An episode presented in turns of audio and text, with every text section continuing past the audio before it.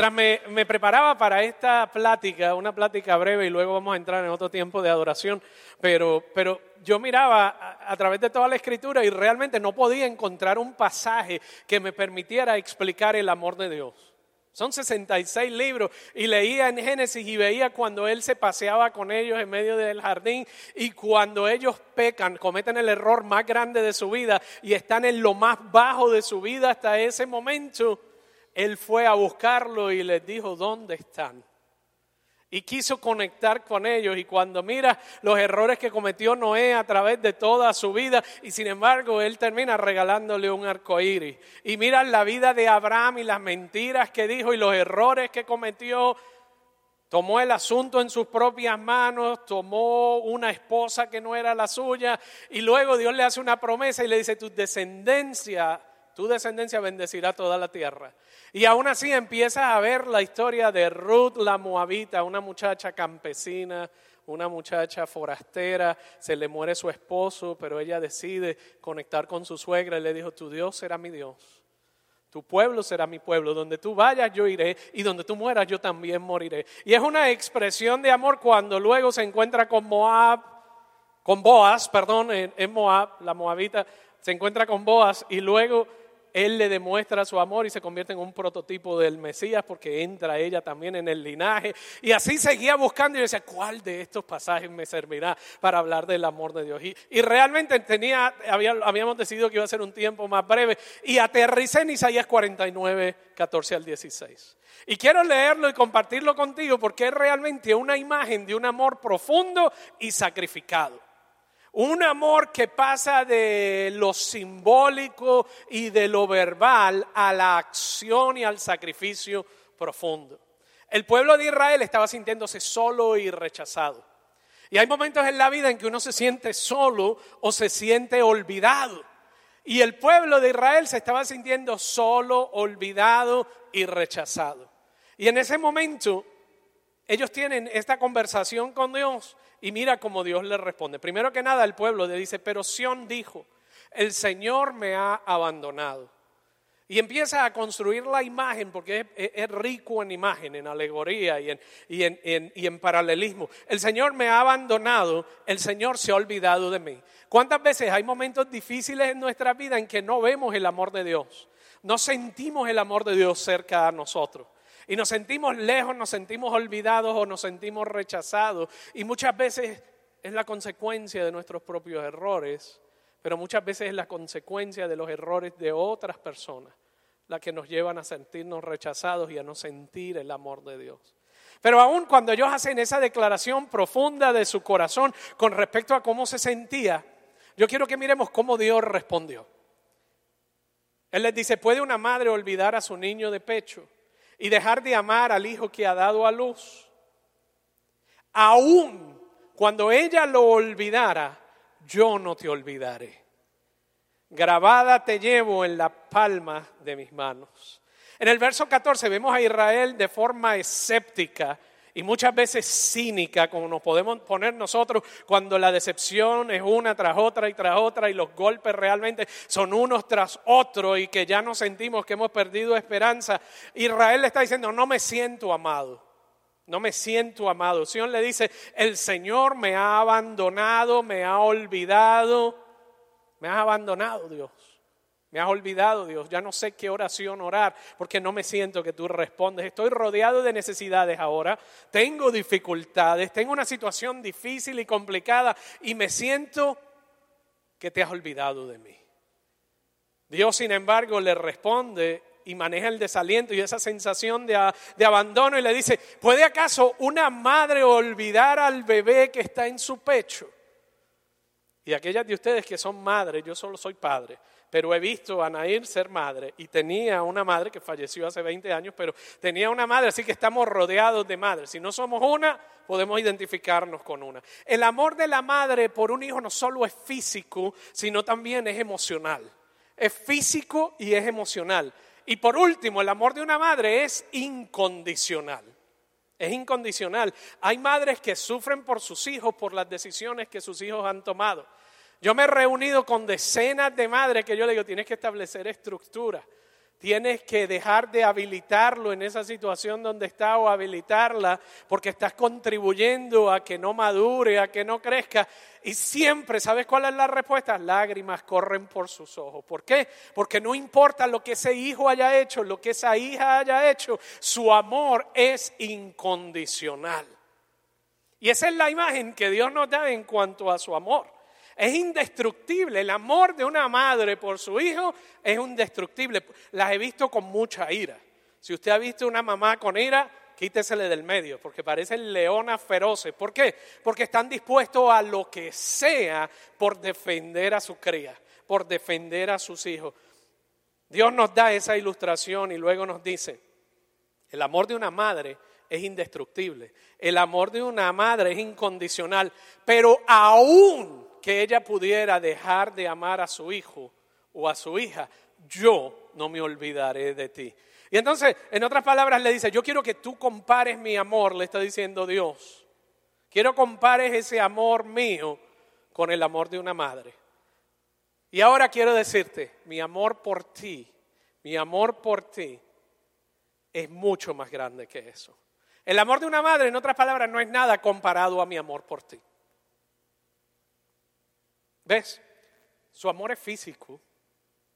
Y mientras que eh, la ves a una madre perdidamente enamorada de su bebé y amando a su bebé, él le dice, sabes que todo acerca de mi gloria. Él dice, sabes que todo acerca de mi fidelidad. Sabes que todo acerca de mi propia naturaleza me impulsa poderosamente hacia ti.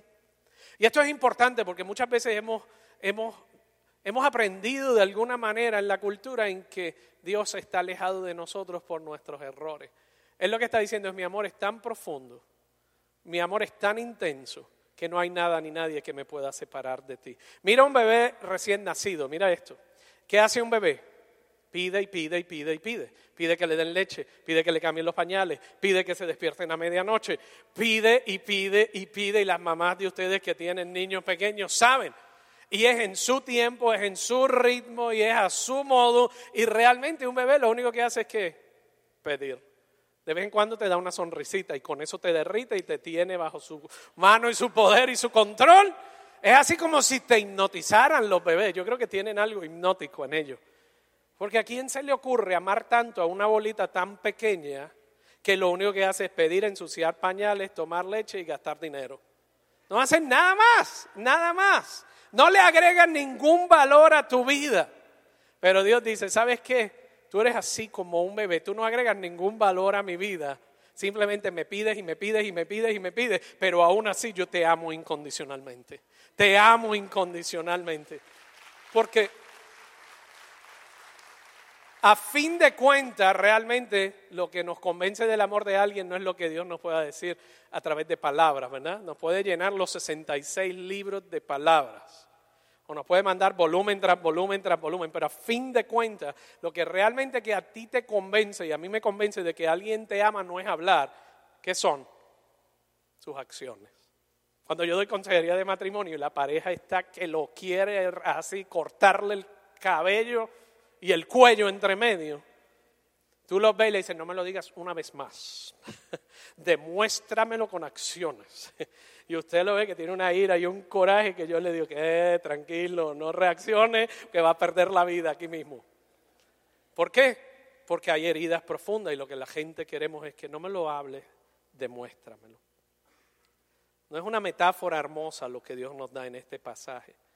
Realmente es una metáfora horrible y esto, y esto es interesante porque en el verso 16 la metáfora cambia y le dice, te he grabado en la palma de mis manos. Te he grabado en la palma de mis manos. Si nosotros estuviéramos en la época y en la audiencia a la cual él le escribe, era siempre común el que el esclavo, el sirviente, tuviera grabado o tatuado el nombre o la imagen de su amo. ¿Me siguen hasta aquí? Era común que un sirviente o un esclavo tuviese grabado en la palma de su mano o en cualquier otra parte del, cuerpo, del cuerpo, tatuado el nombre de su amo. Pero nunca, ningún amo se tatuaba el nombre de su sirviente.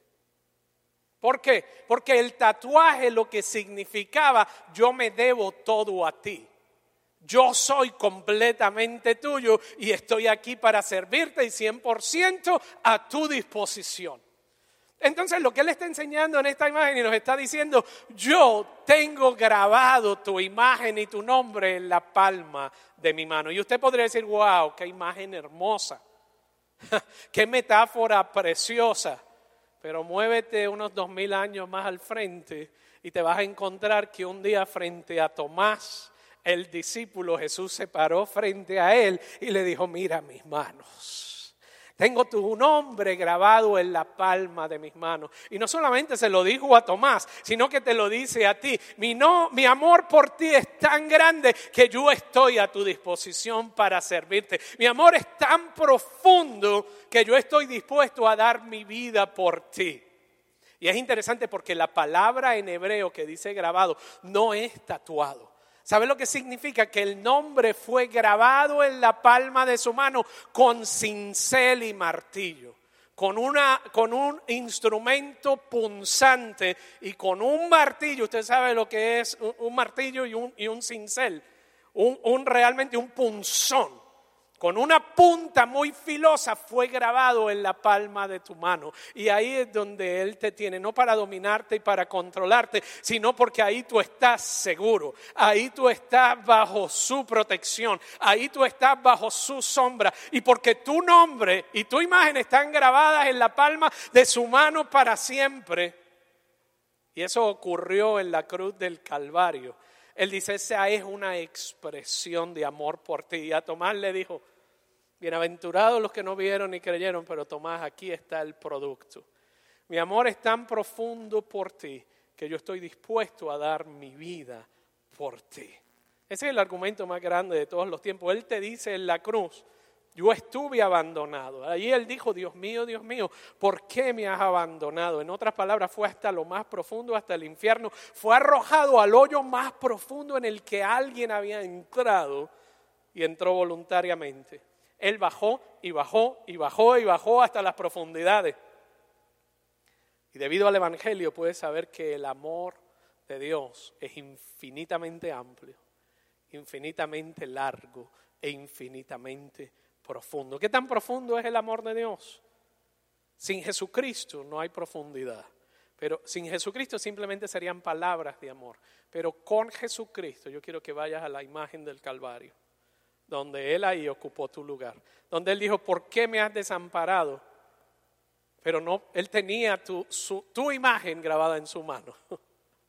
Y por amor a ti, y por el galardón que le esperaba, que eras tú, a través de ese sacrificio, Él dijo, yo fui abandonado y fui rechazado y fui hasta las profundidades para que nunca más tú te sientas abandonado para que nunca más dudes acerca de mi amor, yo di mi vida por ti. El Salmo 103, 11 dice, pues su amor inagotable hacia los que le temen es tan inmenso como la altura de los cielos sobre la tierra. Dios nos dice, te amo profundamente, te amo profundamente. El amor de Dios está más allá de nuestra comprensión.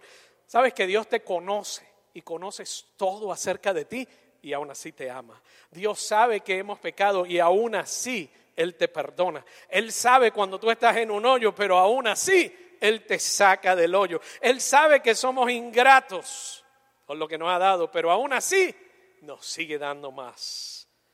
Cuando merecemos justicia, Él nos da misericordia. Cuando merecemos castigo, Él nos da de su amor. Del mismo modo en que el amor de una madre, el amor de un padre por un hijo rebelde, espera ansiosamente que ese hijo regrese a casa. El amor de Dios es incondicional, es indestructible y es apasionado. Te dice, te amo absolutamente, no como cuando alguien lleva tres días con una persona y le dice, te amo. Tú le dices, eso es lujuria, o será atracción, o será cualquier otra cosa, pero amor no es.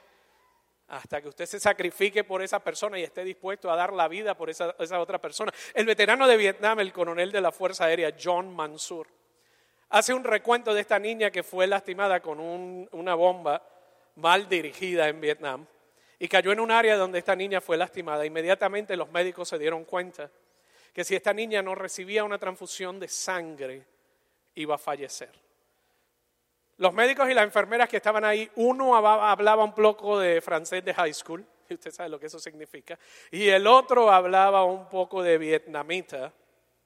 Y entre la enfermera que hablaba francés y el médico que hablaba un poquitín de vietnamita, se comunicaron con la audiencia porque se dieron cuenta que ninguno de los estadounidenses tenía el tipo de sangre necesario para hacerle la transfusión a esta niña. Y hablaron con otro, con el grupo de niños que estaba allí, con los otros niños que estaban allí. Y le trataron de explicar que necesitaba esta niña una transfusión de sangre porque si no iba a morir. Y preguntaron que quién estaba dispuesto a dar de su sangre. Y luego de unos ojos pequeñitos pero bien abiertos, una mano se subió así tímidamente y la bajó.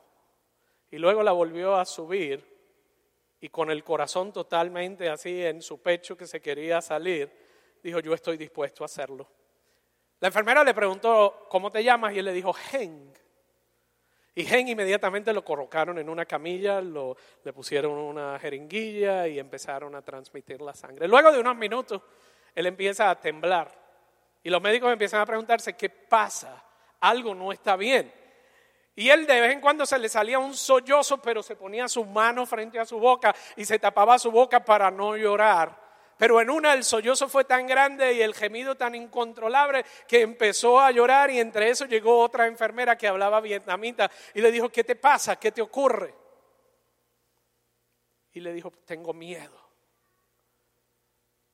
Y la enfermera le preguntó y le dijo, ¿por qué tienes miedo? Y él le dijo, porque yo sé que voy a morir. El niño había, se había hecho voluntario al levantar su mano y pensaba que lo que le habían pedido era su sangre y que él iba a morir porque iba a dar toda su sangre. Luego inmediatamente la enfermera le dice, ¿y por qué lo hiciste? Y Hank le dijo, porque ella es mi amiga. Hank estaba dispuesto a dar toda su vida por cuanto todo le costó y nada escatimó, porque esa era su amiga.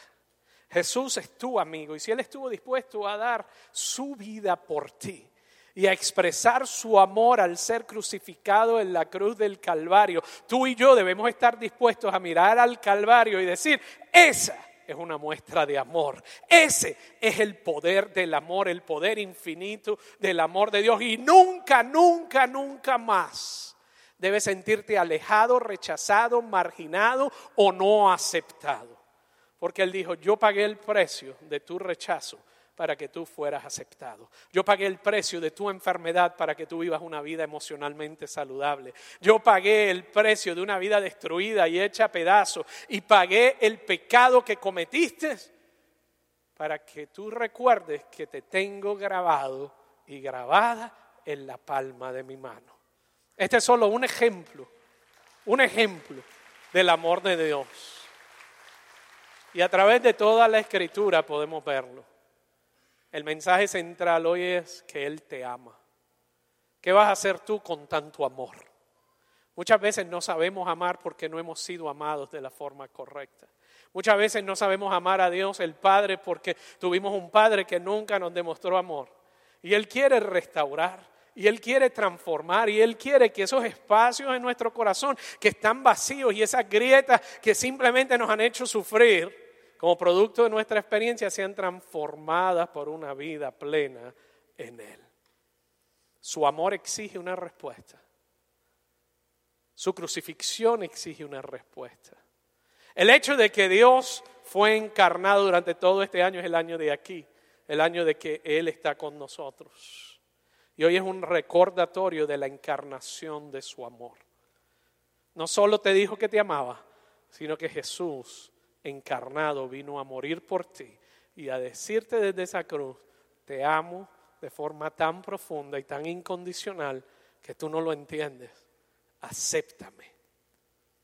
Y te invita a que abras tu corazón a Él y aceptes su amor incondicional. A lo mejor estás aquí hoy y quizás piensas que por casualidad o accidente o simplemente viniste a escuchar una increíble cantante sumamente talentosa. Pero yo siento que Dios te tenía una trampa.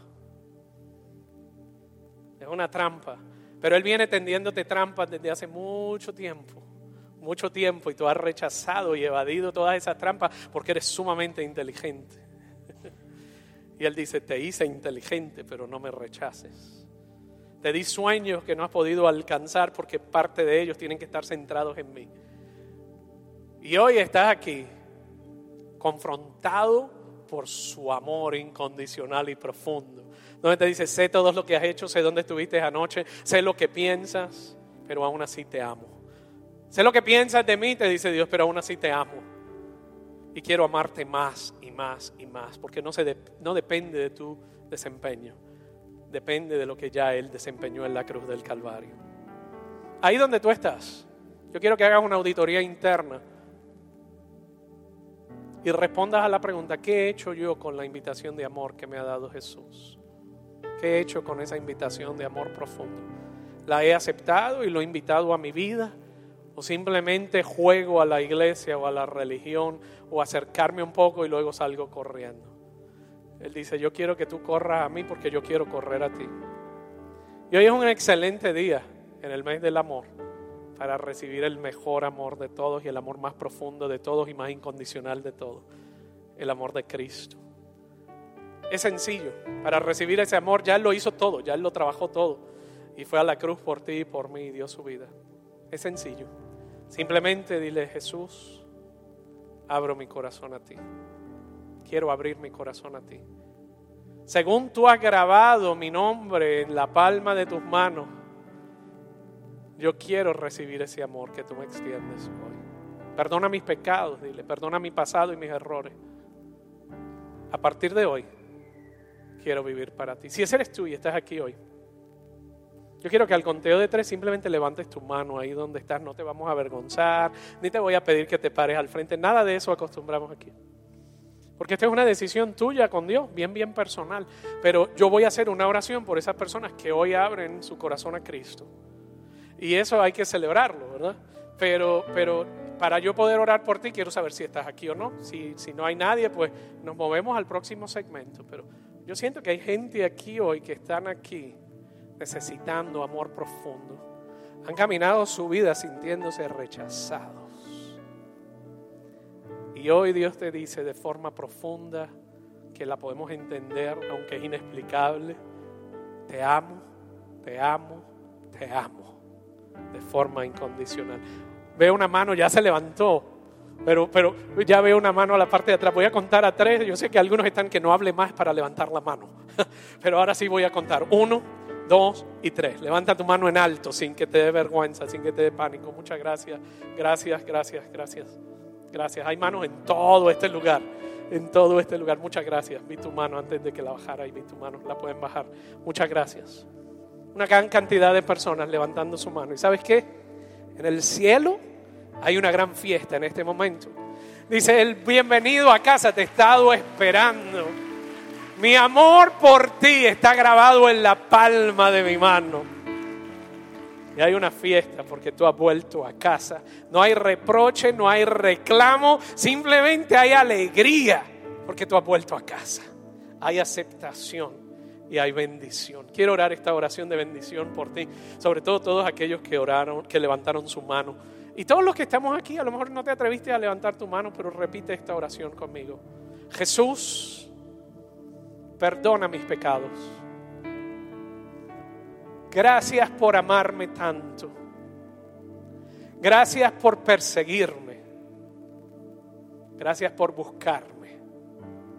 Y gracias por perdonarme. Entra en mi corazón hoy. Te doy el resto de mis días y pretendo vivir para ti. Amén. Esa oración, si la oraste de lo profundo de tu corazón, te hizo una nueva criatura con nuevos propósitos para Cristo Jesús. Bienvenido a la familia de Dios y bienvenida a la familia de Dios. Queremos caminar contigo en esta jornada, queremos ayudarte a crecer espiritualmente. Si vives aquí en esta área de Dallas, al final del servicio pasa por VIP, déjale saber, lloré esa oración y ellos te van a dar información y recursos gratuitos para ayudarte. Si no tienes una Biblia, dile yo no tengo una Biblia, regáleme una, denme una. porque quiero crecer y queremos ayudarte a crecer. Y ellos te van a dar información, cómo conectarte al internet y te van a dar una website donde puedes conseguir recursos adicionales y conectarte con gente en esta comunidad de fe. Gracias. Eso nada más valió la pena. Ese es el punto culminante. Con mucho que hemos gozado hoy en la presencia de Dios con Ingrid y con su equipo y con nuestro equipo. Pero la realidad es que de eso se trata. Experimentar el amor de Dios y la gracia perdonadora de Dios.